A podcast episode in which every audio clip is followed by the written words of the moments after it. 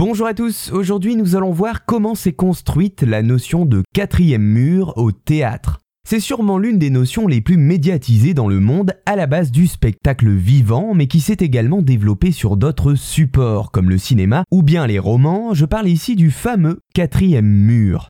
Vous-même avez déjà peut-être entendu l'expression briser le quatrième mur, mais alors à quoi tout cela fait-il référence? Originaire du théâtre, le quatrième mur est un mur imaginaire situé sur le devant de la scène, juste entre les comédiens et le public. Concrètement, avec cette notion, les comédiens sur scène jouent comme s'ils ne voyaient pas de public en train de les observer. Mais alors quand est apparue cette notion? Eh bien pendant le siècle des Lumières, avec l'écrivain et le philosophe français Denis Diderot, la notion est évoquée dans le discours sur la poésie dramatique. Il expliquait déjà la base même de la notion de quatrième mur, le fait, je le cite, d'imaginer sur le bord du théâtre un grand mur qui vous sépare du parterre pour jouer comme si la toile ne se levait pas. Au 19e siècle, la formule est reprise avec l'avènement de ce que l'on nomme le théâtre réaliste qui veut se rapprocher le plus possible de la réalité. C'est le comédien et metteur en scène André Antoine qui s'en empare alors, lui qui voulait recréer sur scène un système de vraisemblance.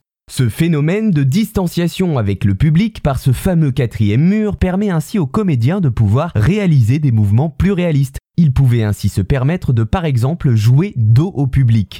De cette notion sera tirée la fameuse expression briser le quatrième mur qui signifie au théâtre simplement pour un comédien le fait de s'adresser directement au public. L'expression se sera élargie à d'autres supports comme le cinéma où le principe de briser le quatrième mur est alors assez fréquemment employé quand un acteur parle directement à la caméra ou alors qu'il évoque son propre statut d'acteur qui joue dans un film.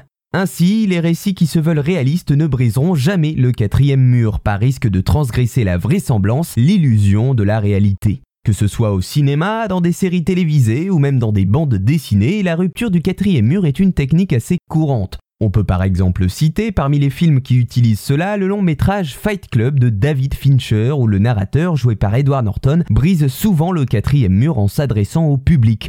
Ou encore l'œuvre de Jean-Luc Godard, Pierrot le Fou, où le personnage principal, incarné par Jean-Paul Belmondo, se tourne vers la caméra et amorce une discussion directement avec les spectateurs. C'est donc d'abord dans le monde du spectacle vivant que s'est construite la notion de quatrième mur pour ensuite se développer sur d'autres supports, le tout permettant aux créateurs et créatrices de pouvoir jouer autour de ce fameux mur invisible, quitte à le briser selon leurs envies artistiques.